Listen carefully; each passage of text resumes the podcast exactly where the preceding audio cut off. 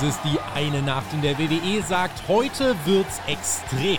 Wir haben hingeschaut und verraten euch, ob's extrem enttäuschend, extrem sehenswert oder extremes Mittelmaß war. Das ist euer Spotify Wrestling Podcast mit der Review zu Extreme Rules 2022.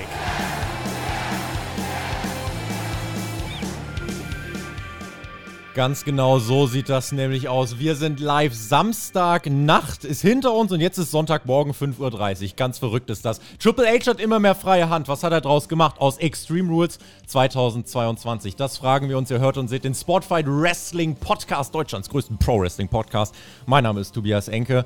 Ja, und wir wollen über diese Show sprechen, haben einiges aufzuarbeiten. Sechs Matches, drei Stunden und ich habe im Voraus gesagt, das ist so eine Main-Roster-Version von einem Takeover. War das auch so? Sprechen wir einfach mal drüber. An meiner Seite unser geschätztes Team WWE in Form von Eimer natürlich. Da drüben haben wir den Herr Flöter, der kann euch gleich was zum Tippspiel sagen. Tippspiel.spotfight.de, sehr spannend. Und auf der anderen Seite haben wir den äh, Marcel ohne OE, der auch wieder mit am Start ist, unser äh, Spotfight WWE Champion im Hintergrund. Freut mich, dass ihr wieder mit am Start seid. Marcel, wir hatten Vorfreude auf diesem Pay-Per-View und ich natürlich jetzt schon mal die Aufforderung ne, an alle, schreibt eure Meinung dazu bitte in die Kommentare. Daumen freuen wir uns. Aber Marcel, ähm, ist schon auffällig. Wir haben am Ende jetzt eigentlich nur über eine Sache geredet, so wirklich, ne? Ja, über den Hasen. Da, da, da, da. Kennst du noch die Musik, die Extreme? Da, da, da, da, da, da, da, da. Die war heute auch wieder. Extreme Rules, ja. Es ist eigentlich immer ein C-Pay-Per-View und am Ende sind wir immer enttäuscht, wenn dann doch nichts passiert. Aber wir hatten unsere Theorien vorher und ich sage jetzt schon mal vorweg, mindestens eine ist wahr geworden. Ob das so gut oder schlecht war, das weiß ich nicht. Ja, wir sind ja in Philadelphia, da ist ja Extreme und wir haben unser extremes Tippspiel. Ja. Da ist der Herr Flöter ja dabei. Ich war ziemlich gut, ne? Eine wunderschöne, was auch immer, reden wir nicht drüber. Wieso? Die WWE war doch War gut, nicht so. Nicht. Was? War nicht so. Ach, war gut, doch. Team WWE war gut. Du hast Sieben gerettet Punkte. heute. Ich hab Sieben von neun. Sieben Punkte. Team Ja. AW war auch gut. neun? Ja, reden wir nicht drüber. Gesamtwertung, Ge Gesamtwertung, Platz 1 könnte man mal drüber reden, finde ich, im Moment. Ja. Finde ich, könnte man Es gab, mal. kein, es gab Was? keinen mit neun Punkten. Es gab keinen mit neun Punkten. Gesamtwertung äh, reden wir nicht drüber, reden nur über die Spieltagswertung. Ja. Ist, Tippspiel ist ausgewertet. Tippspiel.spotlight.de. Da könnt man reingucken. Es gab vier Leute mit acht Punkten. Ja, da war keiner von uns dabei diesmal. Äh, Das heißt, wir brauchen gleich eine Zahl von Marcel. Dann werde ich irgendwo anfangen zu zählen und dann haben wir unseren Spieltagssieger. Ja, und zwischen den vier. Eins Marcel, vier? sag mir was. Sag was. Marcel, warte, warte, warte, Marcel, warte, warte, warte, Marcel, warte, warte, warte. Hä?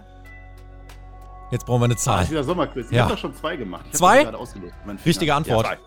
Und gewonnen hat? Eins, Konfetti, komm. zwei. Wolfgang Schmitz. Da der Echte. Der Wolfgang. Uh, Wolfgang, ja, Mann. Oh, kurzes Was Sommerquiz. macht er jetzt? Der geht ja zu Patreon, da ist er ja offensichtlich Abonnent und schreibt eine Nachricht an uns und dann werden wir dich in unsere, eine unserer Reviews einnehmen. Am besten Raw oder SmackDown, weil wir sind immer witziger. Vielleicht auch Dynamite oder Rampage oder NXT würde auch gehen und dann lesen wir eine Nachricht von dir vor. Das wird passieren.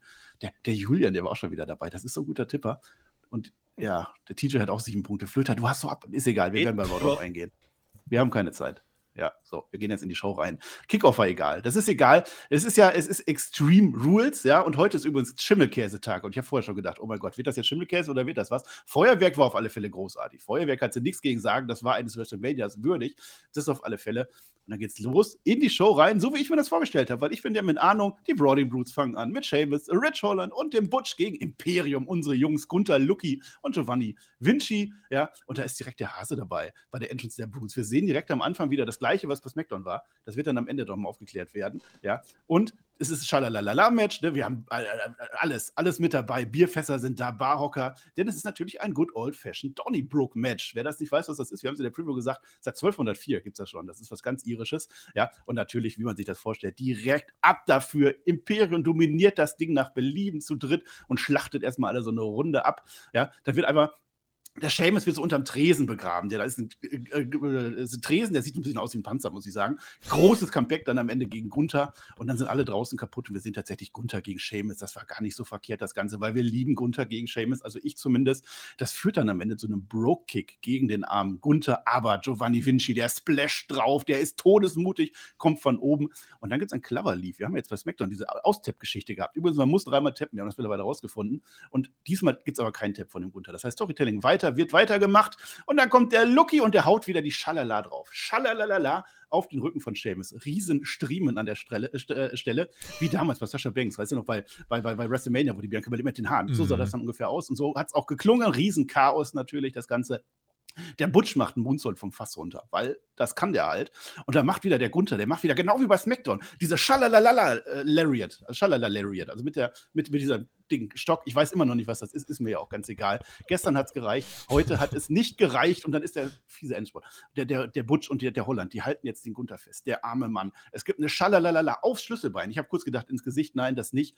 Dann macht der Gunther, äh, äh, kriegt der, der Gunther, kriegt einen Celtic Cross durchs Pult durch. Ja, das ist ja das Ding, was bei, bei äh, äh Castle und so hat ja nicht geklappt. Und dann ist der durch den Pult, dann ist der auch raus an der Stelle. Giovanni Vinci wird festgehalten, der arme Mann. Das ist das Opfer, Bro-Kick. Und nach 18 Minuten dann die erste Niederlage für Gunther, nehme ich aber nicht übel, sondern es war ein toller Auftakt. Es war mit das Beste, was bei diesem Pay-Per-View war. So habe ich das gesehen. Und der Tobi hat ja gerade schon so, der hat sich mhm. auch schon gefreut. Ja. Das war ein Kracher zum Auftakt. Toll, toller Auftakt auch vom, äh, vom YouTube-Chat, der hier direkt äh, morgens am Start ist. Nini supportet ja. uns, der Perlentaucher Jan Deme. Und Perlentaucher freut sich sehr, Marcel, über deinen Match-Rundown, hat ihn sehr genossen.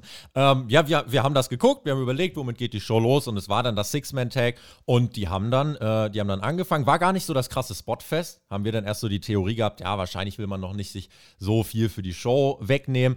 War aber einfach mal schön, um zu zeigen, ein Six-Man-Tag muss gar nicht immer Spots sein, sondern im Endeffekt, die waren relativ oft auch beisammen und haben einfach dann ihre Sequenzen physisch hart in 3 gegen 3 geworkt. Crowd war drin, es war kein Waffengeballer und die Match-Story hat es im Endeffekt getragen. Gunther wird am Ende geschützt, wird ausgeschaltet, wird nicht gepinnt. Giovanni ist der, der am ehesten den Pin fressen kann.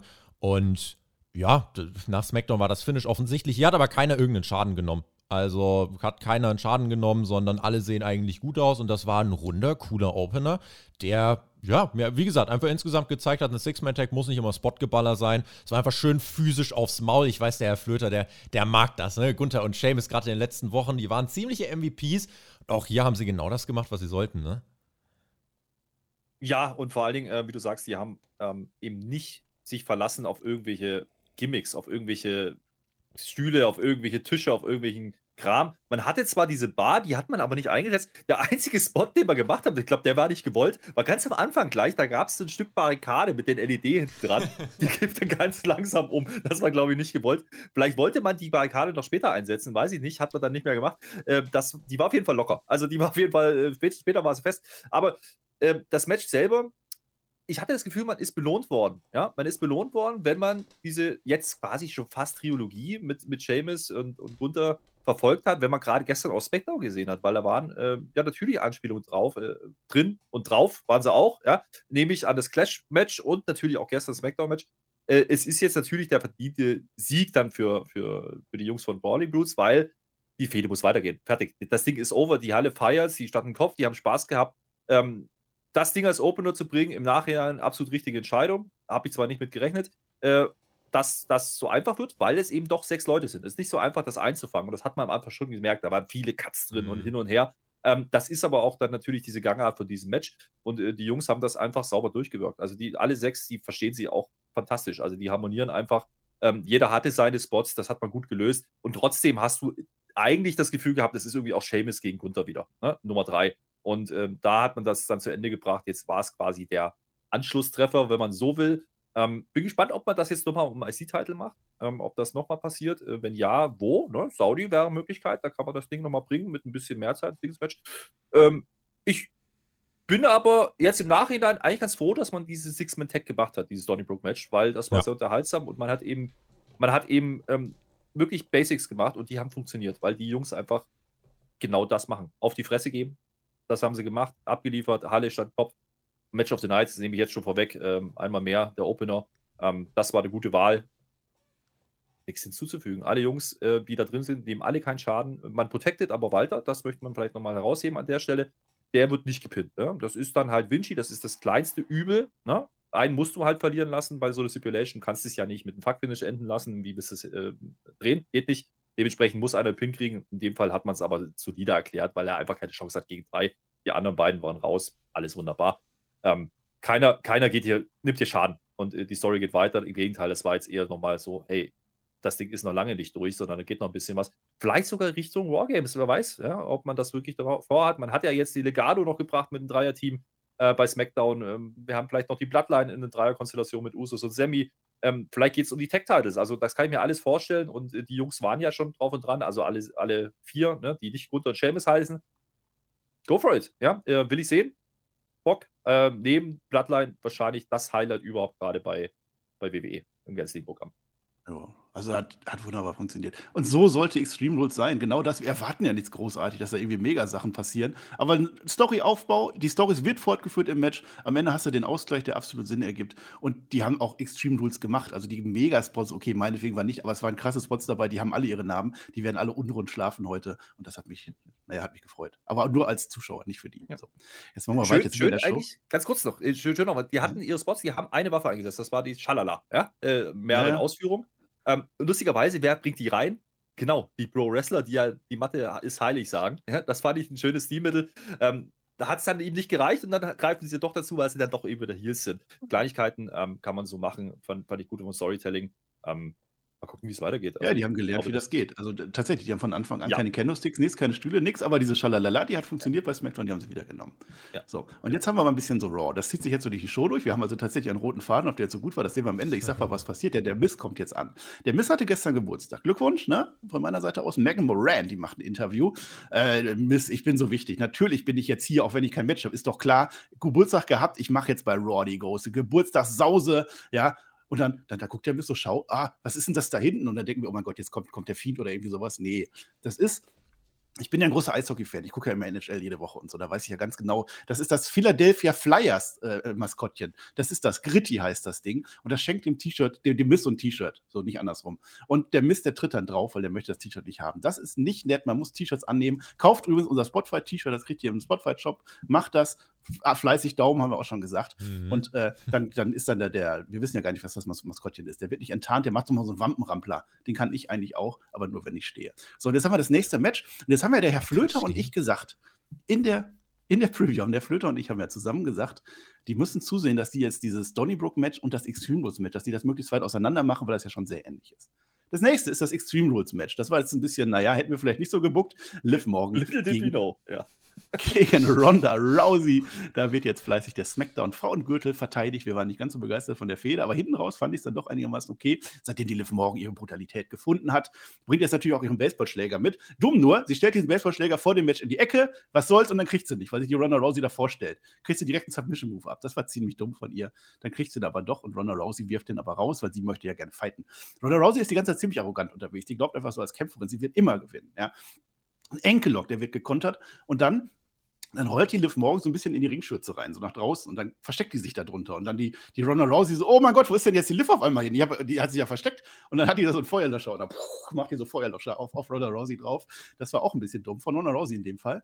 Und dann, das war vielleicht der Spot des Dingens, weil die Liv Morgan, die kommt jetzt so angesprungen, draußen ist das immer noch. Und dann kommt der Baseballschläger von der Ronda Rousey. Die macht einen Home Run. Und dann guckt die auch noch so. Es war nicht Eishockey, es war Baseball in dem Fall. Das hat richtig gezimmert mit so einem Baseballschläger. Das fand ich cool.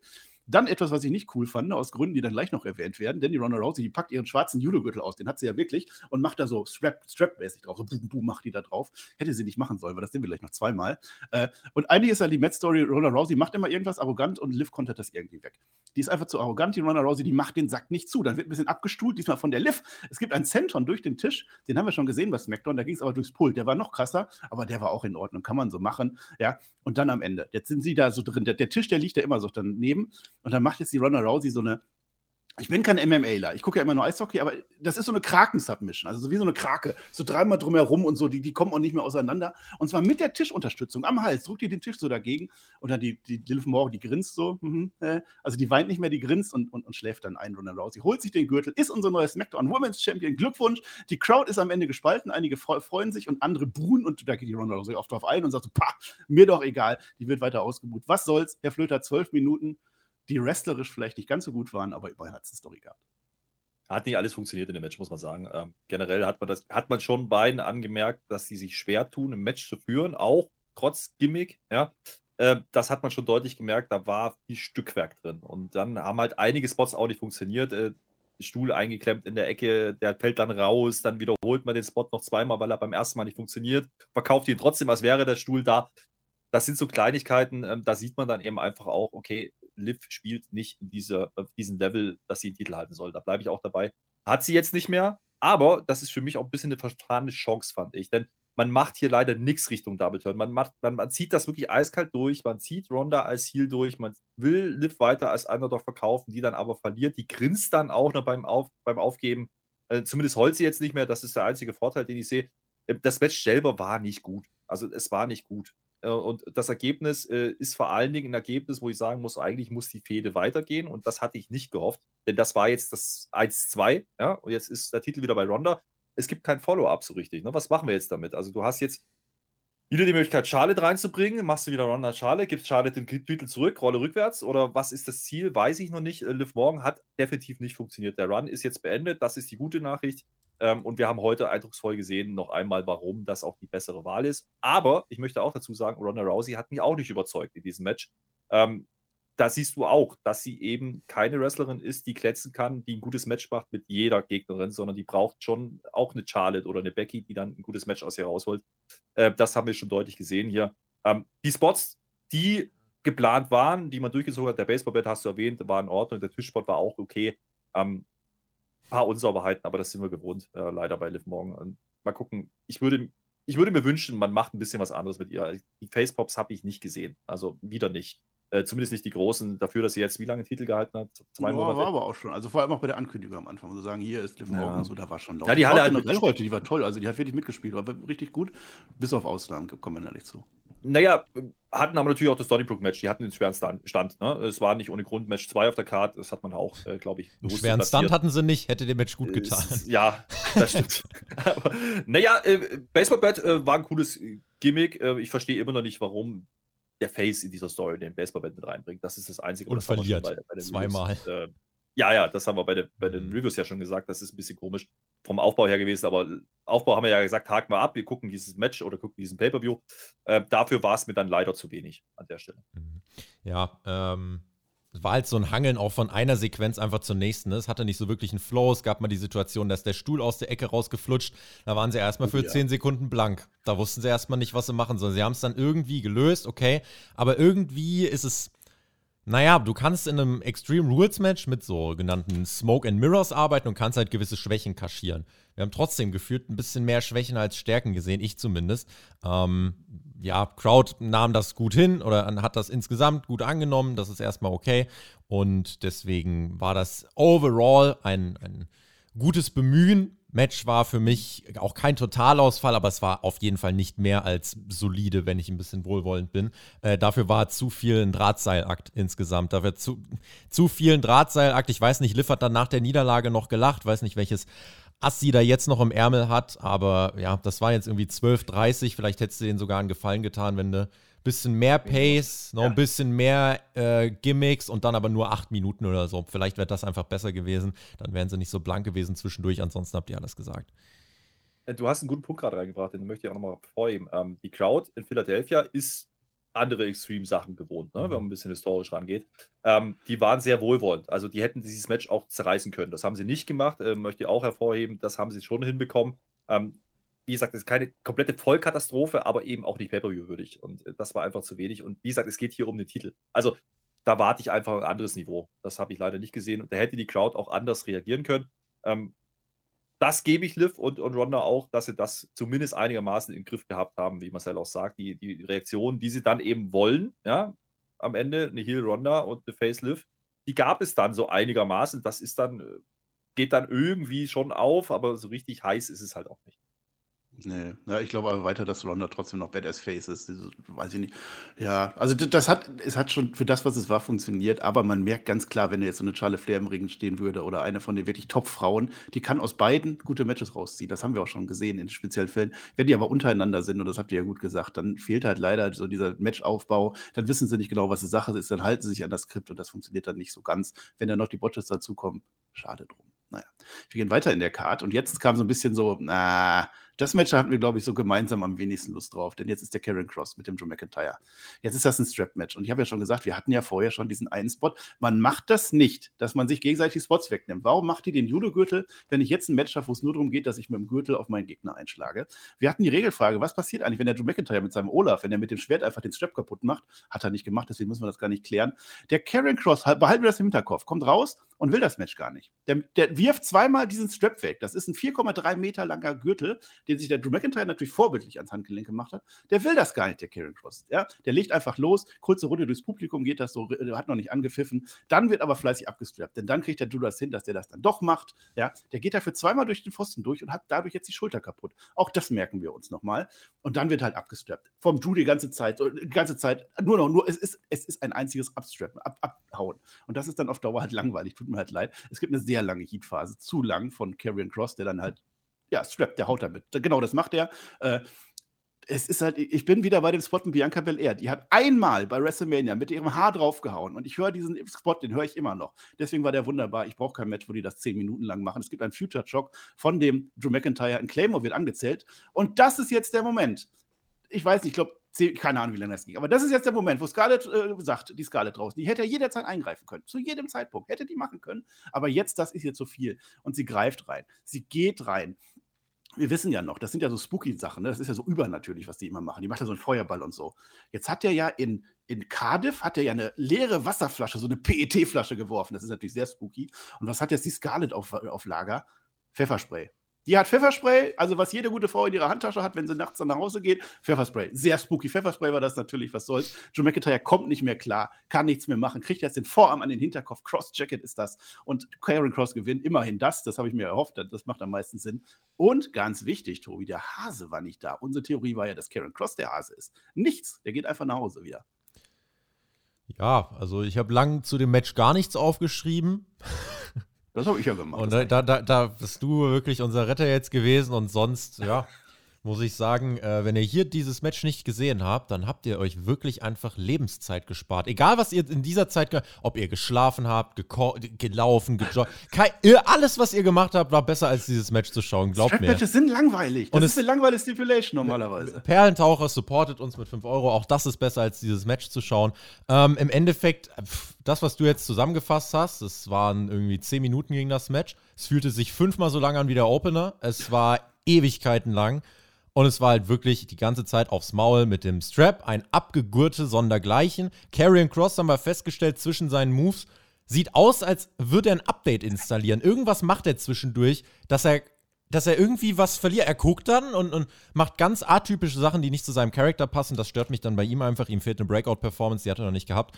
Äh, ja, ich rede schon zu lange über das Match. Es hat mich nicht gejuckt. Äh, nee, da, nee, all nee, das, ich hatte ja ein kleines Malheur, wenn und, man das gemerkt und, hat. Red du ruhig weiter. Und all, und all das, äh, auch das ist spannender als das, was da passiert ist. Äh, ja, und zehn Minuten für am Ende Pfefferspray war auch ein bisschen lame. Also ich weiß nicht, das Match hätte jetzt auch keiner. Ja, aber dann macht doch was spooky. Jetzt stell dir mal vor, der Undertaker wäre rausgekommen, der hätte Pfefferspray gemacht. Oder mit so einem Besen gehauen oder spooky so. Spooky war heute einfach. komplett für alles nach dem Main Event reserviert. Aber ja. ja war nichts. Ja, wussten wir zu dem Zeitpunkt halt noch nicht. Ne? Ähm, ich muss mal sagen, also wenn ein Match mit Drew McIntyre, der ja durchaus gestandener Wrestler ist seit vielen Jahren, der durchaus gute Matches gewirkt hat. Zum Beispiel bei Clash at the Castle mit Roman Reigns. 30 Minuten Banger rausgehauen. Wenn das mit Cross dann nicht funktioniert, dann gibt es für mich eine Antwort und das ist Carrying Cross. Carrying Cross stinkt langweilig. Es stinkend langweilig. Ich, ich werde nicht ja, warm damit. Das gleiche mit Sheamus hätte geklappt? Sheamus gegen Drew McIntyre? Ich glaube, es wäre spannender gewesen. Ja, ich glaube, die hätten was anderes gemacht. Ich, also, da waren einfach zu viele Sachen drin. Die Schulterverletzung, die man am Anfang sagt, die greift man am Ende gar nicht mehr auf. Ja. Dann, dann mach es nicht. Ja, äh, die ganze, der ganze Aufbau war, er hat die schlafen geschickt. Warum macht man es nicht? Du hast einen Strap, der wirkt nicht einmal mit diesem Strap. Nicht einmal kommt da irgendein Spot, nicht einmal wird da einer irgendwie aufgehangen am Arm. Nix. Ja. Ist einfach nichts drin. Ähm, Update installieren, hat Tobi gerade gesagt. Jo, ich hoffe, es war ein Update. Ich habe so das Gefühl gehabt, das war einfach nur diese, diese, dieses Kreiselding da. Die Errormeldung. Ja, ja, also da, danach ja, und, halt und Karrion Cross, der möchte dieses Match nicht haben. Er wirft den Strap weg und kämpft dann aber trotzdem 10 Minuten, bis Scarlett eingreift. Dann soll die sofort mit dem Und sagt nach dem Match, äh, weiß ich noch, sagte nach dem Match, This is what you wanted and that's what you got. Geil. Ja, also ich sag, äh, also ich sag mal so, wenn, wenn, wenn das Liv Morgan Match, was davor stattgefunden hat, was ich gerade nicht so gut gesehen habe, ja, wenn das besser erzählt war, weil da eine Matchstory drin war, obwohl nicht alles funktioniert hat, dann, dann ist das, glaube ich, schon ein Zeichen. Ähm, Karrion Cross, ja, wenn du mit ihm was machen willst, muss er das Ding gewinnen. Drew McIntyre hätte Ja. man rausbucken können mit der Schulterverletzung. Weiß ich nicht, ob er das jetzt tut. Vielleicht kommt dann morgen die Twitter-Meldung, severe Shoulder Injury, werden ja, war schlecht Aber verkauft. dafür war es echt uninspiriert, ne? Es war uninspiriert. Und, es Mhm. war, und es war vor allen Dingen ähm, kein Fortschritt. Also wir treten auf der Stelle. Karrion Cross, zweites Match jetzt. Drew Gulak hat er gewrestelt seit seinem Comeback, muss man dazu sagen. Davor die Sachen waren auch nicht so prall. Ähm, die, kriegen ihn, die kriegen ihn nicht heiß. Also da bringt es da, da, da bringt's auch nicht, wenn, wenn Scarlett sich als Sable verkleidet. Also das äh, reicht mir dann auch nicht mit vielen Lüftungslöchern. Ja, das ist, äh, das ist mir zu wenig. Äh, da da werde ich nicht warm mit, da werde ich schon gar nicht heiß mit. Und ich glaube, Karrion Cross wird relativ schnell wieder verschwinden. Ich, ich sag's mal ganz einfach, wie es ist. Die kriegen den nicht rüber, über, über diese Fan-Barrikade. Also ich, ich barrikadiere mich, barrikadiere mich schon gegen, gegen. Also ich will den Ja, nicht mehr sehen. sagen. Also das Ding ist schon durch und der, Ding, der, der Run hat noch nicht mal richtig angefangen. Ähm, und Drew McIntyre, Ja. wie gesagt, ist eigentlich ein Gegner, das muss, da muss er overgehen und das habe ich nicht gesehen heute Abend. Ja, ja, das stimmt schon. Also Karen Cross ist da der Falsche, weil man macht die wahrscheinlich den roten Teppich. Also diese Entrance, dieses Schwarz-Weiß und dieses, das ist ja eigentlich schon mal ein toller Start. Wenn ein neuer Wrestler sowas kriegt, dann sollte das Und funktionieren. sobald die Musik aufhört, hört auch bei ihm alles auf. Ab dann ist Genau, alles dann weg. Ist er halt Lord Helmchen, genau. Ja, dann haben wir ihn wieder. Nur, nur Der ohne. Helme. Telefon. Ja, der Mist, der telefoniert jetzt weiter. Ne? Also der möchte jetzt gerne seine Geburtstagsfeier absichern. Nicht, dass da irgendwie Dexter Loomis oder so dazwischen kommt, der die, die letzten Wochen einfach immer schlafen liegt. Das ist jetzt ein Running Gag geworden. Schaut mal nochmal genau hin, im Hintergrund, da ist Kim Jong-un. Das ist meine Theorie, der kommt wieder auch keine Rolle mehr. Jetzt ist der Gritti wieder da, das Maskottchen, ne? Und der stört so ein bisschen. Schauen wir mal, wie das weitergeht. So, jetzt haben wir das äh, Frauen, das zweite Frauenmatch. Bianca Belair gegen Bailey verteidigt jetzt ihren Raw Women's Gürtel. Äh, Bailey ist ohne ihre Damage Kittrell rein und Nikita Lyons mit 2K, genauso wie der, der gleich noch kommen wird, die ist auch mit am Start. Also die steht so vorne und klatscht und so. Weiß ich nicht, was die macht. Ähm, wer das noch nicht mitgekriegt hat, es ist das das allererste Frauen-Titelmatch, das als Leather-Match stattfindet. Und es ist das allererste Leather-Match für Bianca Belair. Das für den Hinterkopf. Und sie halten sich natürlich an sämtliche Klischees von einem Leather-Match. Die erste Leiter ist natürlich zu kurz, aber dann, Bianca Belair klettert sofort schnell hoch. Ich habe das, ich, ich, ich würdige das. Ja, die klettert schnelle Leiter hoch. Das ist man nicht gewohnt in Leiter-Matches. Und es hat auch von der Timing wunderbar funktioniert. Wer Bailey sieht, der natürlich da runterholt. Das passt. Ja, dann stellt natürlich Bailey die nächste Leiter falsch auf. Das ist auch ein Klischee. Damit kann sie gar nicht hochgehen. Die ist zu klein, die ist daneben. Was will man machen? Und dann die Bailey auch langsam. Dann wird langsam hochgeklettert, dann geht das dann los. Und jetzt kommt das. Das habe ich noch nie gesehen, lustigerweise. Ich habe ganz oft gesehen, wie die Leiter liegt zwischen Ring und Pult. Das macht die immer. Oder zwischen Ring und Absperrung. Jetzt liegt die zwischen Absperrung und Treppe. Das habe ich, glaube ich, noch nicht gesehen. Also, das war für mich jetzt nur immerhin. Und äh, da gibt es jetzt einen dicken Elbow drauf von der Bailey. Das tat weh. Das tat definitiv weh. weh. Und dann macht die Bailey im Ring dann wieder so einen Kick an die Bianca Belair. Die rollt dann nach raus. Und wir fragen uns, warum rollt die dann raus? Dann holt die Bailey so einen Bumerang. Ja, oder To- Tobi hat gesagt, ein Tomahawk oder so. So ein Eisenteil holt die raus und zeigt uns, ja, ganz schön clever war das. Dann schmeißt sie das aber weg. Weil braucht die jetzt auch nicht mehr, fängt sich dafür eine KID. Äh, KOD, so heißt das. Ja.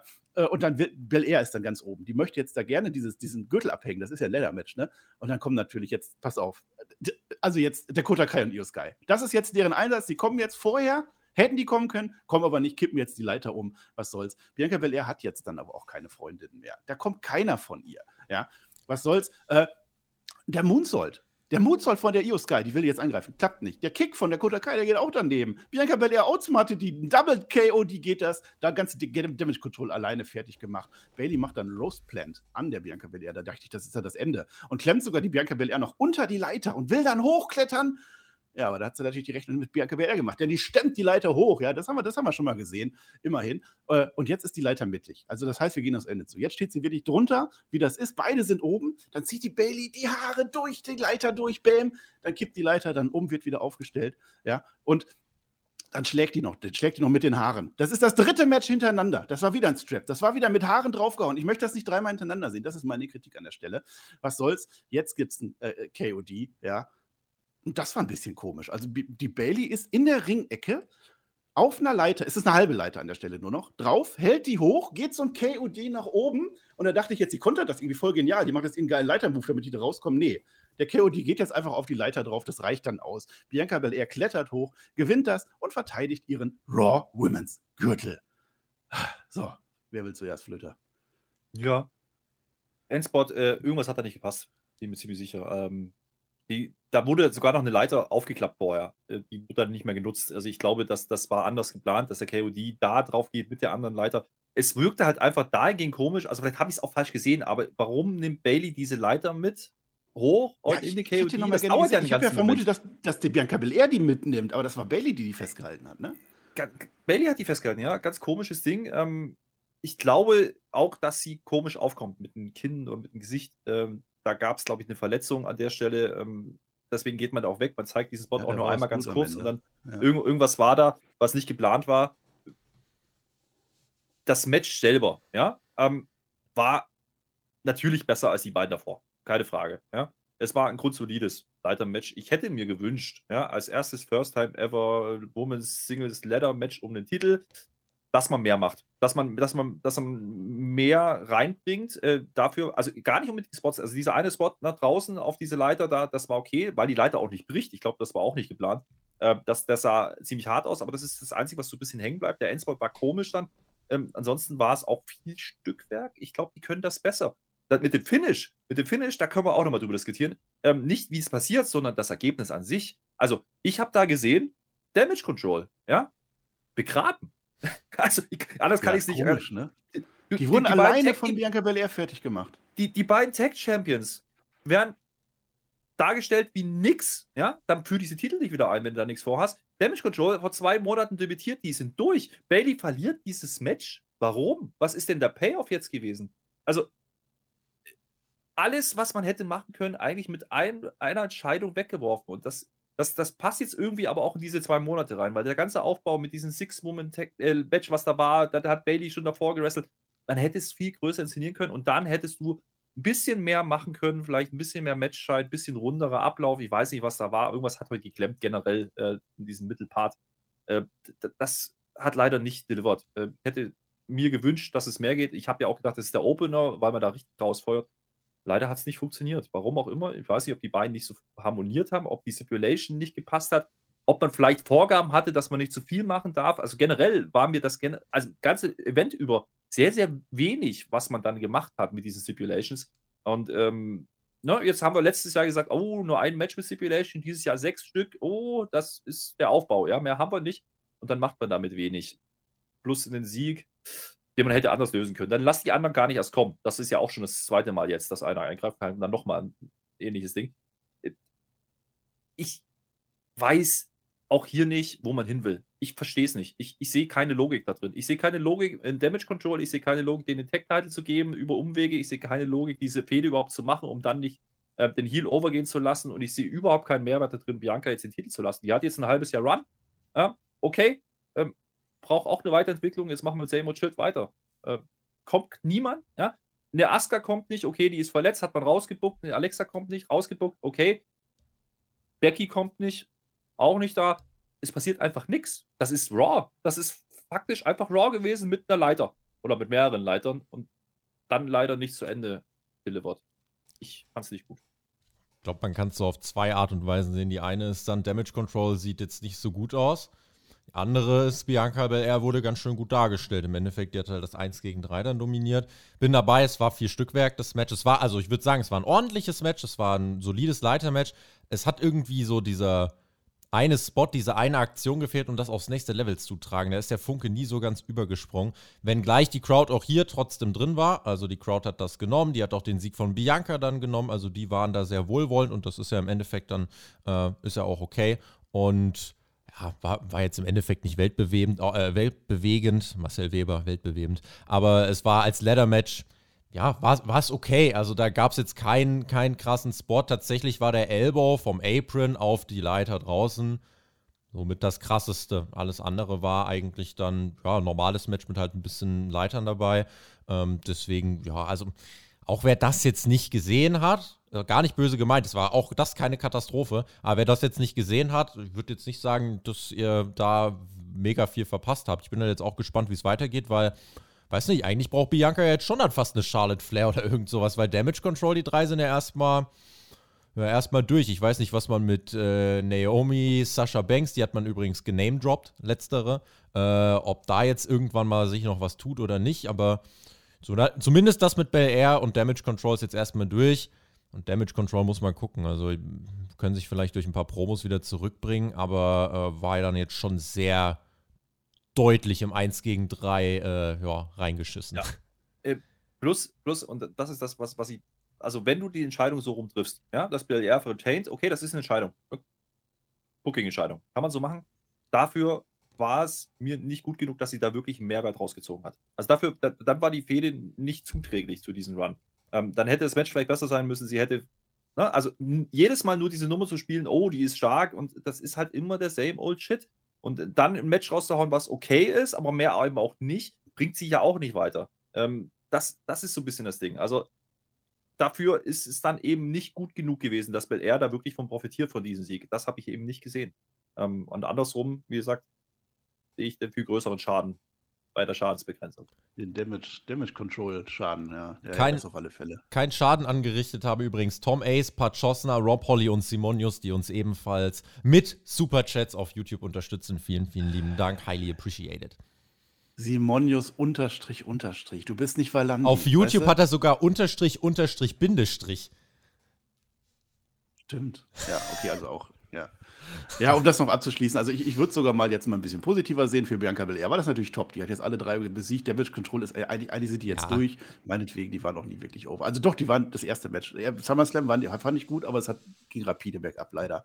Ähm, Leiter-Match es war ein mittelmäßiges Leitermatch. Das, das, stimmt schon. Es hat nicht ganz gepasst. Ich habe am Ende überlegt, ob die vielleicht sogar zurückgehalten haben, weil das wird jetzt ziemlich sicher nochmal gehen. Ob das jetzt das erste Match oder Trilogie war und dass die noch zurücknehmen. Aber dann macht halt kein Leitermatch. War nicht der richtige halt Spot auf der, äh, auf der Card, um nochmal zurückhaltend zu sein. Nach zwei ja, nee, zurückhaltenden ja, Matches. ja, genau, also ich kann mich erinnern, in der Preview ja. haben wir drüber gesprochen, entweder Opener oder Main Event. Das sollte dieses Match hergeben. Und ganz ehrlich, hätte ich auch gesehen. Die können also, das eigentlich auch, ne? Ja. Können die? Ja, das war komisch. Ja. Ja, jetzt haben wir wieder ein bisschen Pause, das kam ja auch noch so ein bisschen dazu. Also wir haben natürlich immer diese Peacock-Werbung, drei, vier Minuten, äh, Einspieler, Einspieler und so, da passiert dann auch nicht viel, wenn man das dann live dann guckt und wenn die Matches dann auch so ein bisschen zögerlich sind, äh, gleich am Eins da vor allem. Ne? Äh, da sehen wir jetzt zwischendurch wie der Hase, da ist der Hase so im Bunny-Kostüm, das war, glaube ich, der richtige Hase, und der macht Fotos mit den Fans vor der Halle, vor der Show, das wird eingeblendet. Ist aber jetzt nicht weiter wichtig, weil das spielt auch, glaube ich, gar keine Rolle mehr. Ist ja auch egal, denn jetzt haben wir noch zwei Matches und eins davon ist ein, so ein Quitten, also so ein, I-Quit-Quitten-Match, I-Quit-Match ist das. Ähm, Finn Balor möchte ganz gerne, dass der Edge sagt, ich gebe auf. Ja, das passiert. Finn Balor kommt jetzt rein, der ist ja Judgment Day, der hat seine Leute nicht mit dabei. Das ist so eine, äh, äh so, äh, so, eine, so eine Damage-Control-Geschichte, die kommen ja später. So, das habe ich jetzt schon verraten. Der hat so eine Stachelmaske auf. Das sind alle, alle die ganzen Nieten, die die Bianca Belair in ihrer Jacke hatte letztes Raw. Die hatte jetzt der schon Finn Balor alle. Das sah eigentlich ganz cool aus. Der ist aber dumm und setzt die dann ab. Ich hätte gerne einen Headbutt damit gesehen, aber da wird auch nicht drüber nachgedacht. Und jetzt habe ich halt immer ein Problem mit Acquit-Matches. Acquit-Matches, manchmal sind die richtig gut. Es gab richtig gute Matches. Aber in der Regel sind die genau wie jetzt. Der Ref steht da mit seinem Mikrofon, ey, willst du aufgeben? Und dann hält er dem ins Gesicht. Und zwar bei, bei Sachen, wo du weißt, der gibt im Leben jetzt nicht auf. Nach dem Aufbau, da gibt er doch nicht auf, wenn er zweimal den Kopf auf Pult gekriegt hat. Das sieht natürlich sehr, sehr viel von der, von der Spannung dann raus. Naja, und das Match, naja, am Ende ist es ein Edge-Match. Und so sind die Edge-Matches halt. Wir erinnern uns an dieses tolle Last Man Standing-Match mit Randy Orton, was da acht Stunden ging oder so. Ähm, der versteckt sich auch, genauso wie Liv Morgan. Da ist wieder ein Spot wiederholt worden, ist auch in dieser Ringschürze drin. Dann geht es durch die Barrikade durch, haben wir alles schon gesehen. Die Crowd, das ist awesome, das habe ich schon mal gesehen. Dann holt sich der Kanadier den Hockeyschläger raus. Äh, und dann macht er so eine Stielstuhl, also eine Stiel-Hockeyschlägerstange auf dem Glastisch. Wir wissen, dass ein Move auf dem Glastisch härter ist. Hätte man ja theoretisch bei Extreme auch durch den Glastisch, ah, das erfordern wir auch gar nicht. Da geht es durch die Crowd nach oben und dann machen die so, da ist so ein Gang oder so, auch ganz witzig, das eine, die kommt gerade vom Pingel wahrscheinlich wieder, die wird dann komplett erstmal wieder raus, so. Dann machen die da ein paar Moves, dann machen die so ein paar Moves da so am Barrikade und dann gehen die wieder runter. Und dann sind die im Ring. Also im Prinzip ist es ein normales. Die machen ihre Moves, ja, aber es ist relativ langweilig, ja. Und das Ganze, das dauert jetzt, Tobi, 19 Minuten lang. Und dann sind wir aber noch nicht am Ende. Nee, im Endeffekt kann man den ganzen Anfang so zusammenfassen. Es ist ein Gebrawle mit viel zu viel unnötigem I-Quit-Gefrage, wo eh nichts passiert. Dann drehen sie eine große Runde durch die Arena, wo legit auch gar nichts passiert. Einfach nur durch die Crowd ein bisschen gelaufen. Dann kommen sie im Ring an und Edge pumpt wie ein Kanickel, wo du dich fragst, er hat gar nichts eingesteckt. War es echt so eine weite Strecke? War es so ein Marathon? Scheinbar ja. Aber mehr musst du zu den ersten 19 Minuten nicht sagen, weil dann, da, da, da war nichts war weiter. So, das, was dann jetzt kommt, was du uns jetzt gleich erklären wirst, da würde ich dann sagen, okay, das hatte dann seine Daseinsberechtigung, das hatte Storytelling, das hat was bewirkt in irgendeiner Art und Weise. Das hat die Crowd dann auch total abgeholt. Aber das alles dahin, oh, das war auch schon wieder so ein Fall von, äh, waren 15 Minuten, fühlt sich an wie 30.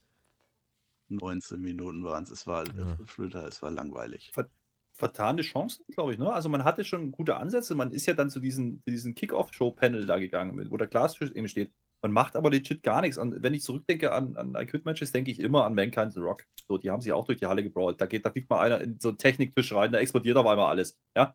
Ähm, ja. Da macht man irgendwelche Spots, das haben die nicht gemacht. Spot, also das, das, ja. höchste, das höchste der Gefühle war noch dann bei diesem Tunnel-Ding dann, wo, wo, dann so Face First oben gegen, gegen, gegen die Steinding dann geht für Finn Bella. Das war das Einzige, was mir hängen geblieben ist. Äh, ansonsten großen Weg, groß ausgeholt, ja, wie dieser ganzen Fehde mit Judgment Day und am Ende halt doch nichts gemacht. Also, vielleicht wäre es auch besser gewesen, einfach Frostcode Anywhere zu machen. Ja? Dann hättest du wenigstens mal Pin-Versuche machen können dazwischen. Hättest diese Fragerei nicht gehabt, das war halt schon nervig, ja, muss man sagen. Ja, ähm, stimmt. Das, das wäre vielleicht die bessere Wahl gewesen, weil ein I-Quit-Match habe ich halt auch nicht gesehen. Ein I-Quit-Match, ja, ich zitiere einen weisen Mann, der da Jonathan heißt, äh, muss aus Härte bestehen. Die Härte habe ich nicht gesehen. Plus, du hast eine Knieverletzung von Edge gehabt und die greift man nicht auf im Match. Ganz im Gegenteil, man versucht dann eine Knieverletzung bei Finn Bella zu sellen in diesem Match. Finde ich ein bisschen komisch vom Storytelling. Ähm, ja. Edge selber, ähm, ich habe mich so ein bisschen gefragt an der Stelle, ne, auch äh, euch auch gefragt, was war ich das letzte richtig gute Edge-Match? Ich bin bei WrestleMania 37. Das ist jetzt schon ein bisschen her. Ich weiß nicht, ob man dem Mann einen Gefallen tut gerade damit. Ähm, und ich weiß auch nicht, ob man Finn Bella damit einen Gefallen tut. Das war schon sehr ruhig teilweise. Ja, also ich bin mindestens beim, beim Hell in a Cell gegen Seth Rollins. Ja, aber es ist oft ein Edge-Match tatsächlich langweilig. Das ist so und das ist dieses Match auch. Streich diese 19 Minuten, weil was danach war, das fand ich wirklich absolut gut. Also das hat mich mitgenommen, da ist was passiert. Und vor allem diese Halle ist jetzt auf einmal da. Das möchten wir gar nicht kapieren, auch in unseren Raw-Reviews. Wir verstehen das nicht, dass offensichtlich auch dieser Dominik und Judgment Day, die sind mehr over, als wir meinen oder als wir gerne hätten, weil da ist wirklich nicht so viel drin. Aber wenn es funktioniert, und das hat funktioniert. Jetzt kommt der Damien Priest natürlich raus. Der lässt sich 19 Minuten Zeit geschenkt. Der Dom, Dom, Dom, Dominik, der ist natürlich auch mit dabei. Der ist jetzt noch böser geworden. Der hat seine schwarze Hose weggemacht und hat jetzt eine Blue Jeans an. Das ist wichtig und ist ja auch egal, der Spear, Spear alles. So, und jetzt ist natürlich der Edge fertigt die alle ab. So, dann sind die alle weg. Und dann denkst du, okay, da gewinnt er jetzt halt. Nee, Rhea Ripley kommt jetzt und dann macht die Handstellen. Zack, die hat er noch vorher vom SM, hat er noch mit, mit dem Dominik, hat die noch Handstellen übrig gehabt, macht den oben am Ringpfosten, am, am, am Ringseil fest. Und dann war es das ja eigentlich. Da denke ich, ja, was soll denn jetzt noch passieren? Die prügeln jetzt alle auf den einen, kann ja nichts mehr sein. Die holen sogar Candlesticks raus, weil jetzt ist der Zeitpunkt gekommen, nach zwei Stunden Pay-Per-View. Jetzt kommen die Candlesticks raus. Immer noch kein Quitten. Der Edge, der macht das nicht, der macht das nicht. Und dann muss jetzt natürlich der Safe kommen. Da muss jetzt, da muss gefragt, wer könnte denn jetzt, wer könnte denn jetzt vielleicht den Edge retten? Rey Mysterio. Rey Mysterio kommt rein, fertigt die Bösen alle mit ab, aber dann und ab jetzt hat mir dieses Match wirklich gefallen, denn jetzt haut der Dominik den Ray raus und macht den platt. Der will sogar aufs Auge gehen vom Ray Mysterio, was gerade erst nachgewachsen ist. Da hat der Dominik tatsächlich für mich für 10 Sekunden auf einmal Charisma und Bösheit gehabt. Es ist passiert, zumindest in meinen Augen. Ähm, Finn, der macht dann weiter mit dem Kendo-Stick jetzt an der Stelle. Und jetzt kommt die nächste Woman Fight. Wer könnte denn jetzt? Und wir haben das in unserer Preview gesagt, Beth Phoenix. Beth Phoenix rettet jetzt ebenfalls mit dem Kendo-Stick und dann geht die Rhea Ripley auch auf die Beth los. Da gibt es jetzt einen Brawl zwischen den beiden, das ist ja klar. Ein Spear von der Beth, ja, und dann holt die sich den Schlüssel von der Rhea Ripley zurück, kann jetzt den Edge befreien. Ich hätte mir ja gehofft, oder wir hätten uns alle erhofft, dass die das Ringseil irgendwie abbauen oder so, weil danach ist ja noch das Fight Pit Match. Da hätte man ja das schon einbinden können, hat man nicht gemacht. Der Edge, der spiert jetzt den Priest kaputt. Dann möchte der Dominik gerne einen Handshake haben vom Edge. So, ja, komm, ah, vergessen und vergeben. Nein, das ist Storytelling. Diesmal ist der Edge das. Der kickt in die Klöten rein und jetzt macht der Edge drei Spears hintereinander. Dreimal diesen Spear. Und der Ref, der fragt nicht einmal, der fragt da eine halbe Stunde lang und fragt nicht einmal jetzt nach den drei Spears, ob der aufgeben soll. Was soll, das holt jetzt einen Stuhl rein. Edge macht jetzt wieder die Stielstuhlstange äh, klar. Und dann kommt aber die Rhea Ripley, die hat Brass Knuckles, hat sie von William Regal. Zack, haut die das dem, der Best Phoenix rein. Das ist vorbei. Damon Priest geht dann nochmal auf Edge und dann gibt es drei Coup de Gras, auch hier. Und jetzt ist die aller, aller, allerletzte Chance zum Quitten. Jetzt führt den Edge. Nein, go to hell, geht zur Hölle. Das sagt er uns. Und jetzt halten alle den armen Edge fest. Der kann nicht mehr. Der ist am Ende. Der hat gerade, der wurde abgekugelt und jetzt muss er sich nämlich mit anschauen, wie die Rhea Ripley bei der Beth Phoenix das Concerto ansetzt. Und das ist Storytelling, das zieht sich schon durch, seitdem der Edge wieder zurück ist. Seit Randy Orton zieht sich das schon durch. Und jetzt sagt er, I quit. Weil, weil seine Frau, da kann er auch nicht mehr. Das ist ein Storytelling, das fand ich schon ganz gut. Der gewinnt das jetzt, der Finn Balor, weil der Edge aufgegeben hat. Der Edge ist völlig fertig. Und weil es gute Heals sind, und auch das fand ich wunderbar, machen die es am Ende trotzdem. Concerto an Beth Phoenix, die ist jetzt quasi tot. Da kommt auch kein Arzt mehr oder so. Es ist kein Arzt bei Extreme da, ist nicht wahr. 31 Minuten am Ende das ganze Ding von, von Glocke zu Glocke. Das war zu lang, aber streich die ersten 20 Minuten, Tobi, und dann hast du doch eigentlich ein ziemlich gutes Segment, fand ich. Ja, bin ich dann auch. Zumal die Crowd halt voll dabei war. Würde, würde, ich, würde ich auch so sehen. Also im Endeffekt, äh, ersten Teil des Matches habe ich gerade schon gesagt, am Ende die Kleinigkeiten, die mich stören, ist sowas wie drei Spears für Balor und der steht 30 Sekunden später wieder einfach. Und halt, ja, ja, im Endeffekt haben wir aber dann hinten raus wenigstens ein bisschen Action drin gehabt. Also da war auch wirklich die Crowd richtig da. Und ich, ich muss sagen, ich finde Judgment Day generell gar nicht so doof. Ich finde auch Dominic Mysterio tatsächlich eigentlich sogar ganz cool und finde, er zieht Reaktionen und ist schon weiter ja, als vor ein paar Monaten. Ähm, ja, aber also diese 10 Sekunden gebe ich ihm. Ich, ich, ich mag die ja eigentlich sogar. Äh, die Frage ist halt so, was ist dann der Payoff jetzt des Ganzen? Also das Finish hinten raus, wie du es machst, das war kreativ, das heißt kreativ, es war im Endeffekt etwas vorhersehbarer. Ne? Wir haben es ja auch im Voraus gesagt, wir haben ja schon erwartet, dass sowas kommt. Jetzt ist es dann Beth Phoenix gewesen, für die Edge im Endeffekt aufgibt. Das kannst du aber vom Storytelling genauso machen. Frage ist dann halt so, wa was ist der Payoff? Ist der Payoff, dass Edge dann jetzt doch nochmal den kompletten Judgment Day besiegt oder wie willst du es angehen? Du kannst natürlich jetzt was mit Rhea Ripley und Beth Phoenix machen. Ja, es ist Storytelling, aber es ist äh, für jemanden, der das jetzt Woche für Woche verfolgt und ihr verfolgt das Woche für Woche, wir verfolgen es Woche für Woche, dreht sich der ganze Kram dann schon ziemlich im Kreis. Da fragt man ja, okay, wo ist denn jetzt die frische Idee? Wo ist jetzt das, wo, wo ich denken soll? AJ Styles, der jetzt, war nicht da, das ist das nächste, jetzt pass auf. Ja, AJ Styles war nicht da, ja. Wo, wo ist jetzt so dieser eine Punkt, wo ich sage, oh, jetzt will ich unbedingt wissen, wie es weitergeht ja, muss man gucken, aber insgesamt äh, würde ich trotzdem sagen, war das hinten raus, war es ordentlich. Da war das okay, dass das hier so stattgefunden hat. Der erste Teil des Matches hat sich, äh, hat sich ein bisschen gezogen, aber overall kannst du das so machen. Mach's ein bisschen kürzer, dann meckere ich eigentlich gar nicht so viel. Ja, du kannst das so machen. Ähm, du kannst das vor allen Dingen bei einer Raw so machen. Nicht bei einem Pay-Per-View. Das äh, sehe ich nicht. Wie gesagt, gerade dieses in Kreis das triggert mich. Ähm, bei der Reaktion gehe ich übrigens nicht ganz mit, dass die Halle da komplett da ist. Man dreht die Regler auf. Und Buhrufe bei Dominik, das hatten wir schon ein paar Mal jetzt, Freunde. Hm, äh, das nicht vergessen also an der Stelle. Ich bin da nicht so ganz sicher, ob das so funktioniert hat. Äh, wie gesagt, die, die, ersten 20 Minuten geschenkt. Äh, am Ende passiert zumindest was, hat Tobi gerade gesagt. Da ist zumindest Action. Das, da gehe ich mit. Ähm, aber Beth Phoenix hattest du vor ein paar Wochen schon drin. Da hätte man das schon machen können. Ich weiß nicht, ob Rhea vielleicht noch nicht fit war, dass man es jetzt macht. Äh, Rhea Ripley kriegt vor allen Dingen erstmal auf den Sack, um dann doch wieder die böse Heel-Tante zu sein. Ich, ich verstehe dieses Hin und Her nicht. Ja, weil sie also, die Waffe holt. Sie hat ja die Waffe von William Regal. Bam. Naja, aber entweder ist sie ist dominant oder sie ist es nicht. So, äh, genauso ist das ganze Stable gebuckt. Äh, entweder die sind dominant oder die sind es nicht und die sind weder noch. Also das ist halt so. Ja, ja am Ende ja, war Edge zu stark dargestellt, ne? Habe ich auch gedacht. So, viel zu stark. Viel zu, es dauert viel zu lang. Die sind in Überzahl. Ein Ray übrigens, der ist die ganze Zeit nicht da. So, kaum ist das Concerto passiert, ist Ray wieder da. Oh, die arme Beth.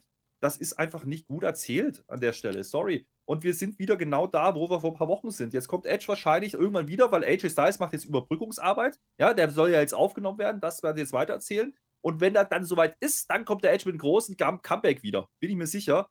Ja. Ähm, und dann fangen wir wieder von vorne an und dann machen wir irgendwas mit Beth Phoenix. Das hab, wie gesagt, das haben wir alles schon gehabt. Und das alles innerhalb von relativ kurzer Zeit. Und hier sind wir wieder beim Thema. Ja? Judgment Day ist das dominante Thema bei Raw. Die kriegen Sendezeiten, das ist, das ist absurd. Ja? Und du machst ein Pay-Per-View-Match, was eigentlich den Sargnagel draufhauen soll auf diese Fehde mit Edge und du haust den Nagel nicht rein. Du, du haust ihn nicht mal krumm, du haust ihn gar nicht. Gehe ich nicht mit, dass das gut Storytelling ist. Das ist in der Umsetzung, was sie dann gemacht haben, wenn du dieses Finish haben willst, war es okay aber wir drehen uns im Kreis, es gibt kein Payoff, wir haben keine Erkenntnis. Und wenn ich mir das jede Woche zweimal angucken soll, oder ja, diese Woche zumindest zweimal und die letzten Wochen bei Raw gefühlt auch immer im Kreis gedreht, dann hat man AJ, der, der spielt da keine Rolle. Ray, das geht weiter. Auf was wollen die hinaus? Ray gegen Dominik? Okay, dann macht es doch einfach irgendwann. Aber dann lass doch diesen, diese, diese, die Edge-Geschichte raus. Also Edge tut mir, wie gesagt, keinen Gefallen. Und ich habe auch nicht das Gefühl, dass von Bella hier irgendwas von profitiert hat. Der sieht doch sieht auch aus wie der letzte Geek. Der, der, gewinnt das Match zwar, aber wie? Weil sie absolute Überzahl haben und weil die Frau erpresst wird. Kann man jetzt sagen, ist ein Heal-Stable. Ja, aber man kann auch sagen, Badass, überlegenes Stable, muss anders gewinnen können. Und das macht man wieder nicht. Man hat die Eier nicht, einfach einmal durch das Hin und einen klaren Strich zu machen. Entweder du willst Judgment Day machen, dann mach es richtig, oder du lässt es irgendwann sein. Und wir eiern immer die, dazwischen rum. Wir wissen nicht, wollen wir es oder wollen wir es nicht? Ist es geil oder ist es nicht geil? Es ist besser geworden die letzten Wochen, ja, aber wie gesagt, es ist kein Fortschritt zu erkennen. Null. Ja, das ist halt, es dreht sich im Kreis, das stimmt schon. Der Edge hatte vorher seine Vendetta, seine Rache-Story mit Dominik. Die ist jetzt wahrscheinlich durch den Tritt in, in, in den kleinen Mysterios wahrscheinlich zu Ende. Und jetzt hat er eine Rache dann gegen Rhea Ripley, wo er sich gegen kämpfen kann. Dann ist das dann bis Felix. Dann geht das jetzt auch noch weiter. Naja. Rhea Ripley soll bitte, soll bitte dann wirklich jetzt dann auch der. Also, wenn das ein Payoff sein soll, dass Rhea Ripley am Ende overgeht, bitteschön, dann macht das, aber. Ja. Die ist die coolste, die ist eigentlich immer, immer, immer stark. Die muss richtig, am Ende groß so, rauskommen. Die ja. ist die geheime, die geheime Chefin oder was auch immer dieses Stables dann setz sie doch jetzt bitte ein. Dann stell die jetzt vielleicht gegen Bianca. Vielleicht ist das der Grund, dass Bianca retained hat. Da war ein Titelmatch schon geplant, jetzt mach es bitte auch. Und dann gibt ihr wenigstens Gold, damit die eine Daseinsberechtigung haben. Diese Judgment Day-Leute müssen doch irgendein Ziel haben. Nach wie vor gibt es das nicht. Und das Ding geht jetzt seit WrestleMania. Ja, ja, Irgendwas. Wir werden das bei Raw weiter verfolgen und zwar sehr, sehr lange noch, da bin ich mir ziemlich sicher. Jetzt geht unsere nächste Wohlfühl-Story weiter. Also wir haben ja noch einen Payoff offen, die Geschichte mit The Miss, ne? Denn der möchte jetzt, ich weiß nicht warum, er möchte bei Triple H klopfen am, am, am Büro. Klopf, klopf, macht er aber nicht. Denn jetzt kommt der Gritti wieder vorbei, das Maskottchen. Es ist halt wieder, es ist halt so ein orangefarbener Zottelbär. Und der gibt ihm wieder ein Shirt. Der versucht es noch einmal, aber Miss haut jetzt den Gritti auf den Boden. Ärgerlich, darf man nicht machen, vielleicht wird er noch bestraft. Und dann steht jetzt natürlich der Dexter Loomis dahinter. Wir erfahren auch nicht, wer der Gritti ist, ne? Und da guckt er den an und der Miss wird wieder zum Einschlafen bewegt. Das habe ich jetzt aber auch schon mal gesehen. Das war der große Payoff. Der Dexter, der hilft jetzt dem Gritti wieder auf und beide gehen dann in den Sonnenuntergang und der Miss liegt dann da und schläft. Herr Flöter, auch das war Raw. Das war Raw. Das war tiefstes Raw. Ähm, ja. Generell, wie gesagt, mir, mir fehlen für den Pay-Per-View zu wenig Enden. Also wir hatten ja so ein bisschen geungt, okay, jetzt ist dann, jetzt bringt man das zu Ende und dann startet mal mit der Season rein, machst was Cooles. Ähm, wir haben gleich noch was. Ja, es kommt hinten raus noch was, aber dieser ganze Event bis dahin, ne, die ersten drei Stunden, wenn ich das so sagen möchte, weil es ging ein bisschen über drei Stunden, das, der Payoff ist nirgendwo da. Alles geht gefühlt weiter. Alles geht gefühlt weiter. Trotz Stipulations. Wie willst du das denn noch toppen? Was willst du denn noch machen? Äh, außer ein I-Quit-Match. Was willst du denn noch machen außer ein Leather-Match? Was willst du denn noch machen außer ein Donnybrook-Match? Wie gesagt, da bin ich sogar noch fein, dass es weitergeht. Aber bei den anderen, Tobi sagt die ganze Zeit, musst du nicht gesehen haben. Ja, warum musst du es nicht gesehen haben? Weil nichts zu Ende geführt wird. Nix. Das ist generell auch zwischen, zwischen die beiden Season Premiers gebucht, das Ding, ne? Das ist auch ja. komisch. Also die haben einfach, also und das Extreme ist einfach auch da. Mit, auch, so. auch mit Biss. Ich meine, ich verstehe ja, dass man ein bisschen Crowdpleasing macht mit diesen Maskottchen. Ja, aber das war doch das Gleiche. Jetzt sagte man doch, der, der nimmt immer den, den, Hut ab oder so, also das Gesicht und dann ist er irgendwer Lustig wäre gewesen, wenn Champa da drunter gesteckt hätte. ja, sowas. ja, Hätte aber keinen Sinn ergeben, aber wem mal was. Ja. ja. es muss da auch was passieren mit Dexter Loomis. Also, das sagen wir ja auch jetzt schon zwei, drei Wochen. Ja? Es ist jetzt dann wirklich sehr, sehr monoton. Ähm, wir wissen halt nicht, was er will. Äh, offensichtlich ist er Face. So, das haben wir jetzt gelernt aus diesem Segment. Also, jetzt endgültig, er ist, hält zu dem Maskottchen, ist, ist halt auch schon wieder cheesy. Ähm, was er mit Miss hat und warum er das macht, wissen wir halt nicht. Und das äh, wäre dann auch mal Zeit, das irgendwie aufzulösen. Auch hier einen Endpunkt setzen wäre ganz gut. Ja. Tobi möchte da noch große Sachen zu sagen. Nein. Main Event Zeit. So, und jetzt sind wir wieder wach. Weil jetzt kommt nämlich ein großes Match, auf das ich mich tatsächlich sehr, sehr gefreut habe. Unser Main Event. Äh, Matt Riddle gegen Seth Freakin Rollins. Das ist ein Rematch. Es steht 1 zu 0 für den Rollins. Und es ist ein Fight Pit Match. Wer das noch nicht von mir gehört hat, ich werde nicht müde, das zu erwähnen. Es ist kein Fight Pit, es ist ein Fight Bucket Match. Es ist ein Eimer, weil du hast den Ring unten. Es gibt einen Stahlkäfig und wir sehen es jetzt auch. Der wird von oben nach unten runtergelassen, wie man sich das hört. Es ist keine Tür drin. Da drüber ist eine Empore, die geht dann so einmal um den Ring ungefähr einen Meter breit breit so. Und dann ist aber nochmal ein Käfig oben. Der war dann nochmal so zwei Meter hoch. Das war bei NXT nicht so. Da war das ein normales Geländer. Und, was aber zu NXT 2.0 ge gehört hätte, der, der, ganze Boden ist so in komischen Farben. Das hat für mich gar nicht gepasst, dass der Boden nicht schwarz ist, was soll's. Aber es ist definitiv ein Käfig, was soll's. Daniel Cormier, das ist unser Guest Referee, das ist eine MMA-Legende, sagen wir mal so. Und das hat richtig gut für mich funktioniert, dieser Daniel Cormier. Marcel, Marcel, Marcel, Marcel, Marcel, weißt du eigentlich, welcher Tag heute ist? Ja, nee, was? Häschen in der Grube Tag. Deswegen. Ach, Häschen in der Grube. Ne, in dem Eimer ist das jetzt. Nein, Häschen haben wir gar nicht. Aber witzig, Herr Flöter, weil ich habe tatsächlich den Tag vergessen. Gut, dass du das noch gebracht hast. Ähm, was wollte ich sagen? Bron Breaker steht im Publikum. Hat mich natürlich gefreut. Das ist unser Bron Breaker von NXT. Der macht aber auch sonst, sonst nichts, aber es hat auch wieder 2K. Ähm, was wollte ich sagen? Also Daniel Cormier. Also das ganze Match ist natürlich ein, ein, ein Shoot-Fight oder ein, ein Fight. Es ist natürlich jetzt, es gibt weniger Wrestling-Moves und mehr gib ihm. Und dieser Daniel Cormier schafft es wirklich als Referee, als Schiedsrichter, eine UFC-Stimmung da reinzubringen, weil der macht es anders als ein Ref. Der geht auch mal dazwischen, der sagt den Leuten, mein Freund, so jetzt nicht mehr, der geht da wirklich hin und sowohl Rollins als auch Riddle kuschen dann auch und sagen, ja, okay, okay, okay, ich darf den nicht mehr anfassen und so. Das hat, das hat richtig gut für mich funktioniert. Ähm, das heißt, Rollins erstmal, das wollen wir nochmal sagen, der kommt als Rob Van Dam raus, als Rob Van Dam verkleidet in Philadelphia, in ECW Country. Natürlich kann er sich das nicht nehmen lassen, ja. Und es geht schon damit los, dass der Riddle, der haut so auf den Rollins drauf und wenn er so nach hinten ausfährt, haut er dem Cormier. Damit ging das schon los. Da war von Anfang an klar, okay, das ist jetzt eine andere Art von Match. Ja? Und das, was mich dann aber gestört hat, es war am Ende letztlich ein Last-Man-Standing-Match. Denn ein K.O. heißt in diesem Fight-Bucket-Match offensichtlich 10 Sekunden am Boden liegen. Und ihr wisst, dass ich das nicht mag, ja, weil dann immer der Referee zählt und zählt und zählt und liegt dann am Boden und zählt war hier nicht so ganz so schlimm, weil es sich nicht so ganz hingezogen hat. Was soll's. Sie sehen einen Spot, Rollins, der klettert so halb hoch und macht dann so einen Hanging Frog Splash. Das war technisch mega schwer. Oben macht er noch Seth Freaking Rollins wie Rob Van Dam. Hat mich beeindruckt. Es gibt ein AKO, es gibt einen Stomp, das reicht dann natürlich nicht. Es muss ja einer hoch und zwar ist das jetzt der Rollins. Der sitzt oben beim Riddle drauf, so im Electric Chair und geht dann nach oben drauf auf diese Empore, die ist so dreieinhalb Meter, drei Meter, ich weiß es nicht genau. Und der Riddler geht dann auch hinterher, weil er könnte ja theoretisch, wenn er schlau wäre, einfach unten warten und den da oben verhungern lassen.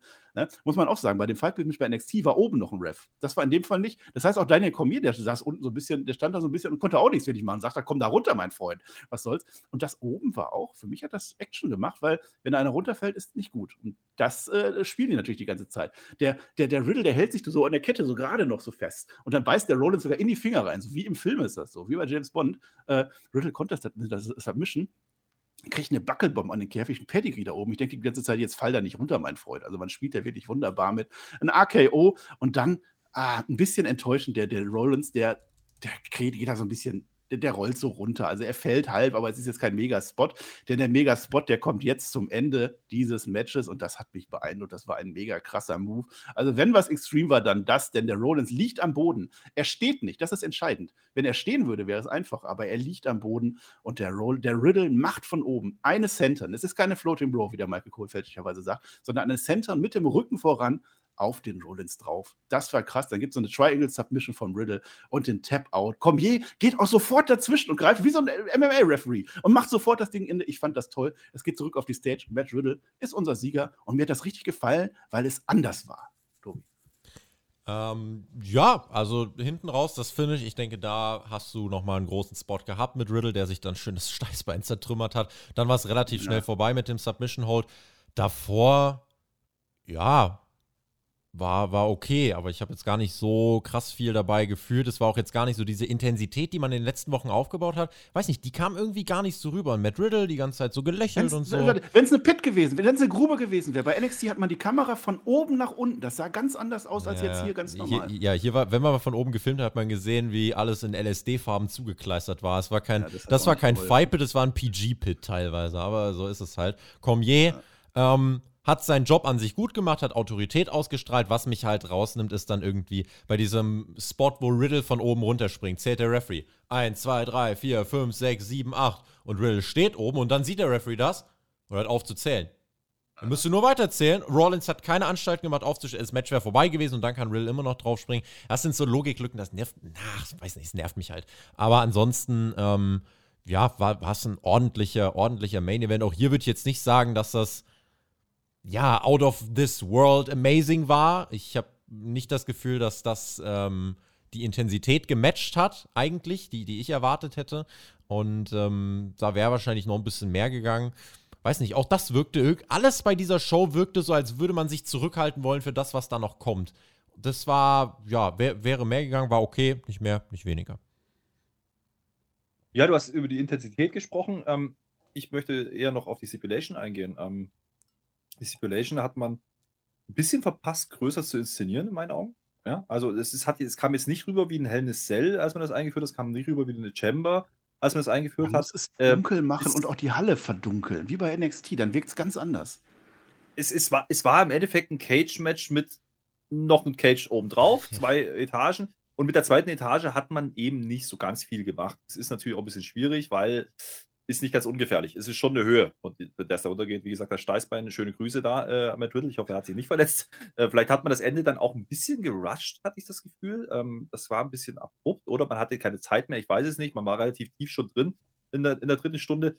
Ähm, Match war okay. Ähm, aber Tobi hat, wie gesagt, einen wichtigen Punkt angesprochen. Auch hier Intensität gefehlt für das, was wir bevor erzählen, nämlich Familie und hm, und was weiß ich. Man packt sogar die Clips noch mal aus von vor äh, Clash. Ja? Ähm, die ganz große Stimmung kommt nicht rein. Man kriegt Riddle nicht richtig als Face platziert. Das war beim Clash schon so.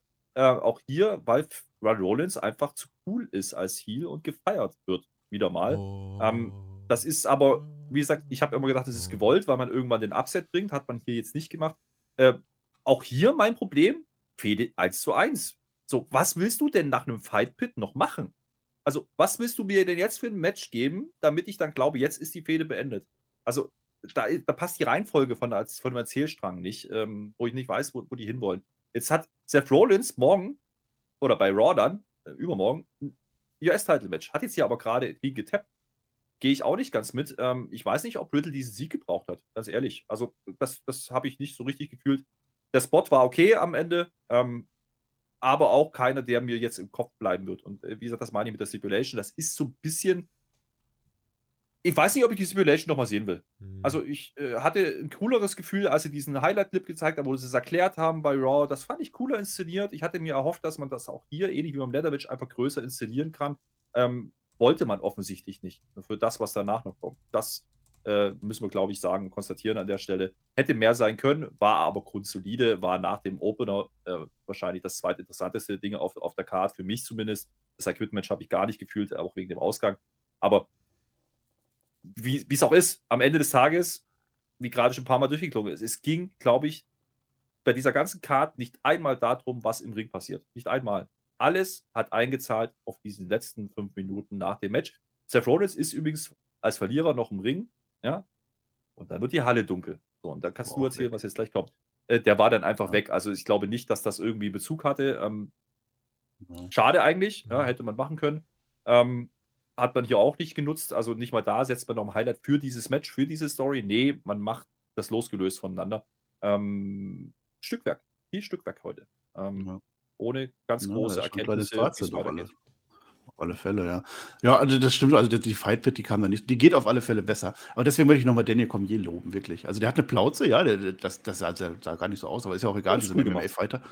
Der hat richtig gut, der hat da richtig diese Intensität rein. Es hat sich anders angefühlt als ein WWE-Ref. Ansonsten ich, ich, hätte, ich hätte, also ich, ich fand es interessant, weil es für mich war es wenig Shootstyle. Also ich hatte eigentlich damit gerechnet, also wenn man Riddle kennt, der, ich habe schon Shootstyle-Matches gesehen von ihm, ja, gerade auch im deutschen Raum, äh, wo er Shootstyle-Turniere gewrestelt hat, das ist ein, was ganz anderes normalerweise. Also das habe ich hier nicht gesehen, das war für mich ein normales. Ja, das war vielleicht noch zu viel Sports Entertainment. Ja, ja, ja, ja stimmt. Normales Cage-Match, ähm, hat aber funktioniert. Also wie gesagt, da waren ein paar coole Spots drin, äh, ohne jetzt ganz ins oberste Regal zu greifen. Dafür ist es dann auch bloß Extreme Rules, okay. Ähm, ich habe aber diesen Spot, der mir vom letzten Jahr im Gedächtnis geblieben ist, der Demon, der abstürzt.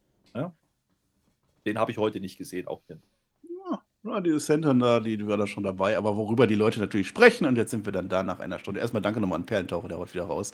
Jetzt ist tatsächlich, das ist schon unten das Logo, man denkt schon, es ist zu Ende. Nein, Triple H uns verarscht, Licht geht aus. Michael Cole sitzt immer noch am Kommentatorenpult, fragt, ah, wie still on air, sind wir immer noch live? Na ja, Fireflies. Es sind natürlich überall wieder, die Handys gehen an, die Leute wissen genau, was jetzt abgeht. Und dann kommt Bray Wyatt, wir hören seine Stimme, seinen Gesang. He's got the whole world in his hand. Und das hat mir damals schon tatsächlich Gänsehaut gemacht. Das ist doch der frühe Bray Wyatt, der richtig gute Bray Wyatt. Wir wissen ja, wir müssen das gar nicht durchkommen. Der Fiend danach ist zugrunde gegangen, das war am Ende gar nichts mehr. Das hier hat mir richtig, richtig gut gefallen. Ja, da muss, er, muss jetzt, da, da musst jetzt, Marcel, da müssen wir die Inszenierung, ich übernehme mal kurz, da müssen wir die Inszenierung jetzt du, du auch mal durchgehen. Also, ja. Halle geht aus. Crowd poppt, weil sie wissen, dafür haben wir unser Ticket gekauft, deswegen sind wir hier. Ja, also Jeder macht sofort steil. sein sofort, Licht an ja. und wir hören He's got the whole. Erstmal noch mit so einem Stimmverzerrer, He's got the Ihr whole world in his hands. Es wird gesungen. Du singst das jetzt weiter, ich erzähle jetzt, was passiert in die Halle. Und dann siehst du auf überall in der Halle, so auf den Entrances, Husk is the Pick in echt steht da. Woanders, Mercy the Buzzard, das sind alles Firefly Funhouse-Figuren. Ramblin' Rabbit ist sogar da, da mhm. haben wir unseren Bunny. Abby the Witch ist da. Mm. Die einzige Firefly Funhouse-Figur, die nicht dabei war, war das The Boss. Das war der Vince McMahon-Charakter. Und Wobbly war Walrus war auch nicht da. Ah, das Walrus habe ich auch vergessen. Der war auch nicht da. Okay, nehmen wir so hin. Warum kenne ich die noch? Das, das war das, Das war das Witzige, was ein bisschen blöd war. Denn jetzt schaltet man aufs Kommentatorenpult und da liegt auf einmal so eine Spooky-Maske. Und dann so, wow, what the fuck? Als hätte er das gar nicht gemerkt, dass das da liegt. Naja, was Mhm. soll's. Und dann sehen wir unten den Feed. Wir sehen den Feed hinter der Barrikade am Ring. Und dann denken wir schon, scheiße, jetzt kommt der Feed. Nein, wir wollen den Feed nicht, den wollen wir nicht haben. Das war nur eine Verarsche. Denn jetzt in der Zwischenzeit haben die aufgebaut. Auf der Stage, Stage steht eine Tür. Also wie die das produziert haben, das war top-notch. Das war wirklich große Kunst. Ich fand das wirklich toll. Die Tür Ja, Ding Dong, hello, da war Bailey wieder. da war die Bailey, ja. Wir sehen, die Tür geht auf. Da ist das Firefly Thanos. Und zwar in echt, das echte Firefly Thanos. Und da liegen nochmal die Puppen alle rum, alle tot. Das ist der Beweis. Das ist das Zeichen. Der Feed ist vorbei. Das Licht flackert beim Tobi. Guckt euch das an. Es geht ein Fernseher an, so ganz verstörend. Da ist ein Mann mit einer neuen Maske. Das ist nicht die Fiend-Maske. Keine Ahnung, wer das ist. Die Tür geht auf. Wir denken schon jetzt, die machen so einen Cliffhanger. Haben wir gedacht. Hätte man auch wunderbar machen können, auf Raw verweisen. Nein, das Licht ist blau, Tür geht auf. Eine Hand geht raus. Wie schön war das gemacht? Es war wirklich toll mit der Lampe. Es ist die Bray Wyatt Lampe. Es ist nicht die Fiend Lampe mit dem Kopf. Nein, es ist die Bray Wyatt Lampe. Und dann steht er da. Es ist Bray Wyatt. Der hat diese Maske, die wir aus dem Fernsehen kennen. Und auch das war, glaube ich, wieder nur eine Verarsche, denn er nimmt die Maske ab. Es ist Bray Wyatt. Die Halle poppt ohne Ende. Ich hätte nicht gedacht, dass dieser Bray Wyatt so in den Köpfen der Leute drin ist. Das war echt erstaunlich, dass er so eine große Nummer ist, so ein Segment. Diese drei, vier, fünf Minuten, das war so gut produziert. Ich lasse alles vor, was mit dem Fiend war. Ich denke auch nicht drüber nach, was jetzt passieren wird. Wahrscheinlich wird Scheiße passieren. Aber diese drei Minuten waren es wert, diesen Pay-Per-View zu gucken. Wirklich. Wir haben zwar heute keinen Social Media Blog, aber ich muss eine Sache gerade wirklich overbringen. Also ich freue mich, sehr, sehr viele feiern das richtig ab. Und ich freue mich, wenn Leute über Wrestling äh, so gut reden.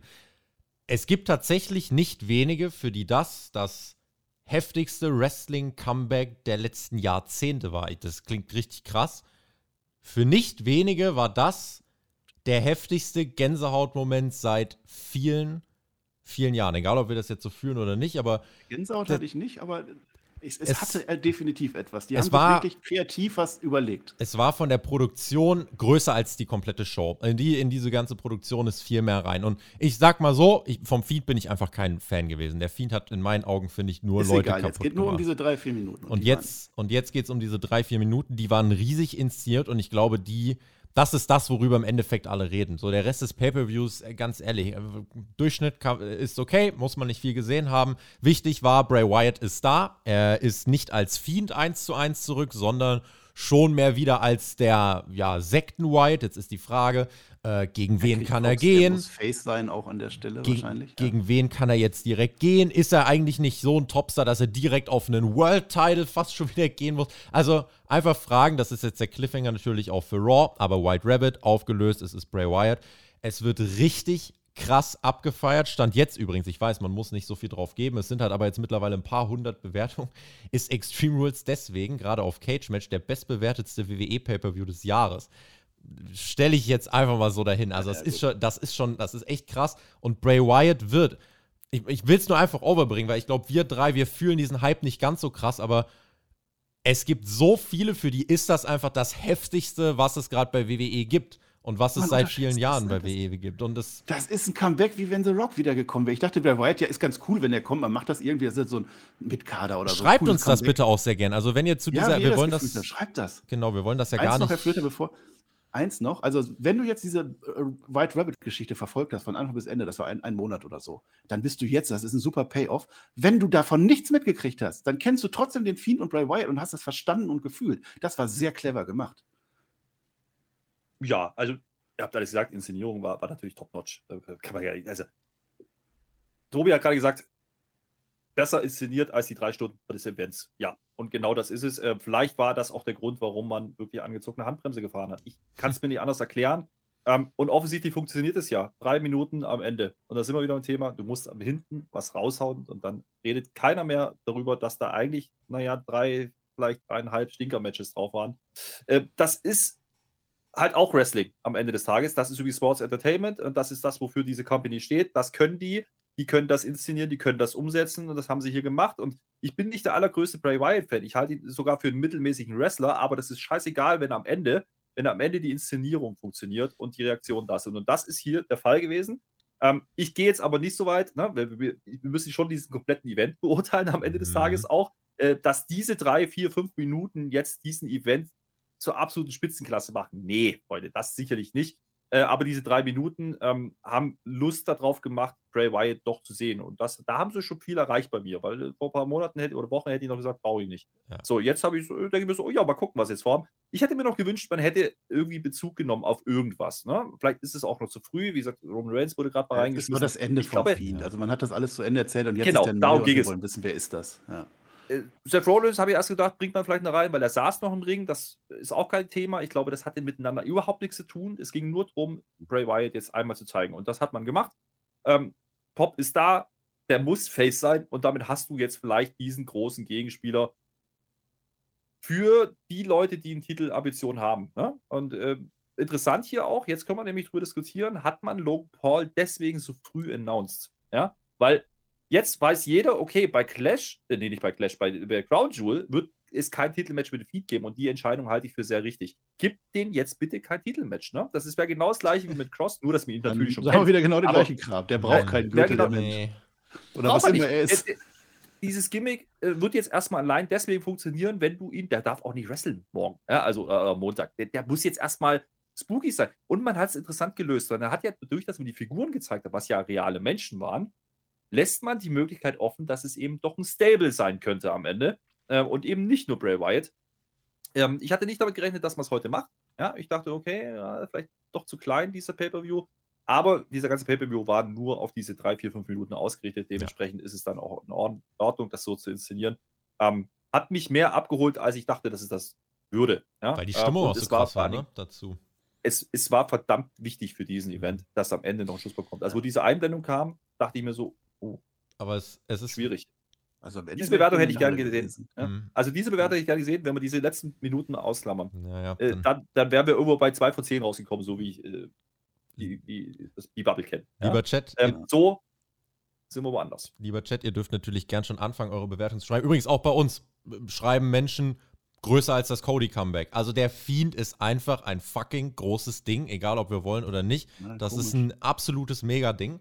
Ähm, Ja, wir. Ja, eins habe ich dann noch, also man hat Kirche von dem Match lassen. tatsächlich vorher das Match, weil die Leute wussten, dass noch irgendwas passiert oder die haben gehofft, weil es wurde ja geteased, im Match war sehr oft es want wurde Wyatt. gechattet. Das Ja. hat natürlich Ja, ja. den Workern dann auch Dafür haben geschadet, die damit Leute ihr Ticket gekauft. Dafür haben die Leute ihr Ja. Ticket gekauft. Die wussten, dass das jetzt kommt und viel länger hättest du es jetzt. Ja, gut, dass du es jetzt so gebracht hast. Du bringst nur diese drei, vier Minuten. Den Rest machst du jetzt bei Raw. Da werden wir sehen, auch was quotentechnisch geht. Wie viel bringt der Wyatt jetzt?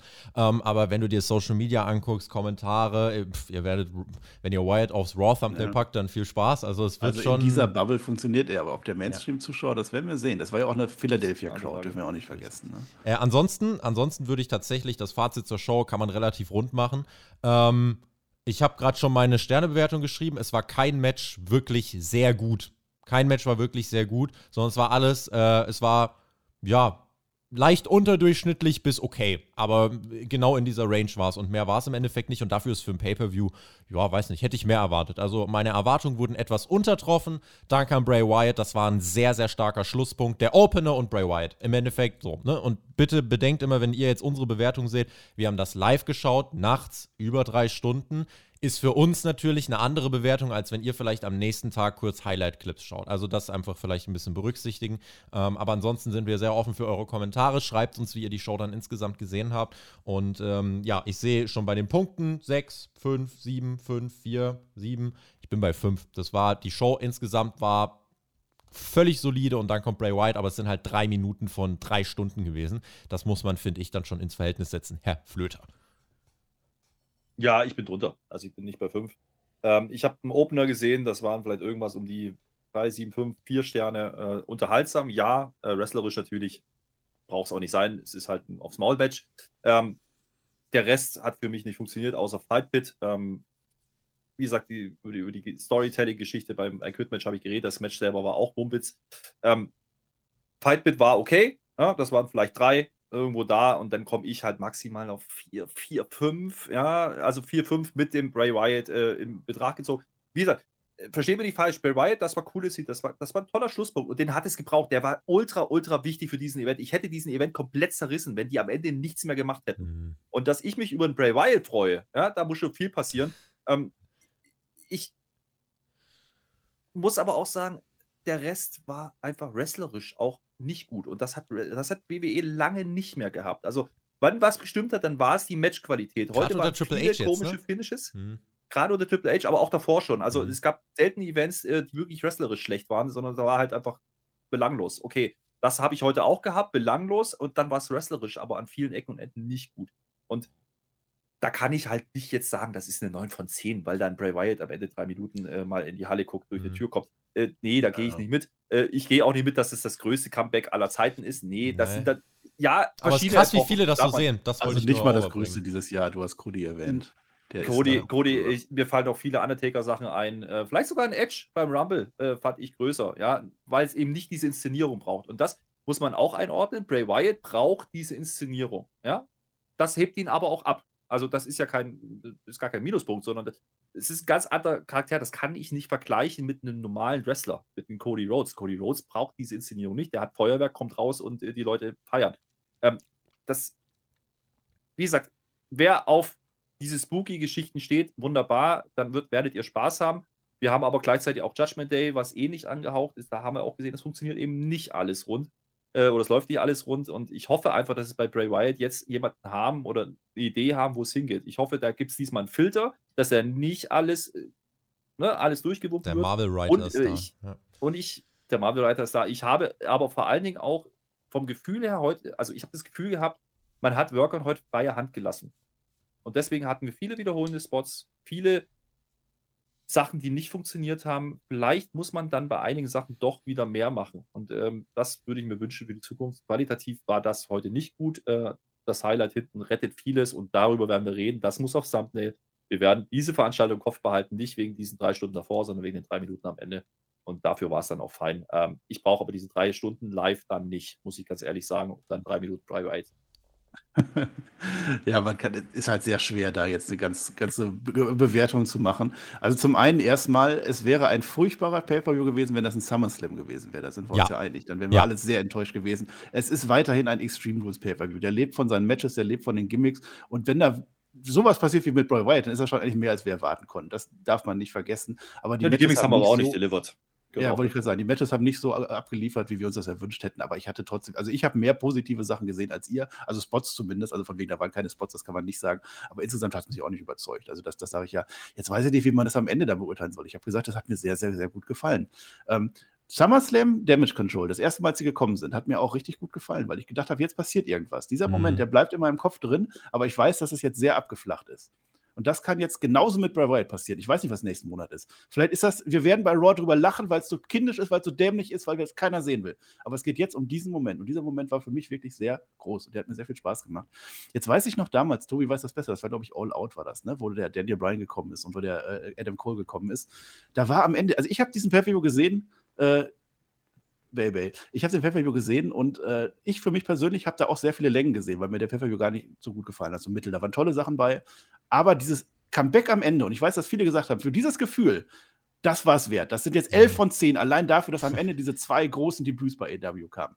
Und da habe ich schon gesagt, dass, du musst aber die ganzen Pay-Per-View beurteilen, genau Mhm. wie der Flöter gerade gesagt hat. Du kannst jetzt nicht sagen, nur weil das am Ende so toll war, darfst du die fünf Stunden vorher vergessen. Und das ist Mhm. halt hier leider genauso. Ich kann da nicht hingehen und zehn Punkte vergeben, nur weil das Ende so toll war. Das Ende war toll, das Ende waren für mich 10 von 10. Das kannst du nicht besser inszenieren. Ich habe ein gutes Gefühl, ich freue mich auf den Fiend oder auf Bray oder was auch immer da passiert.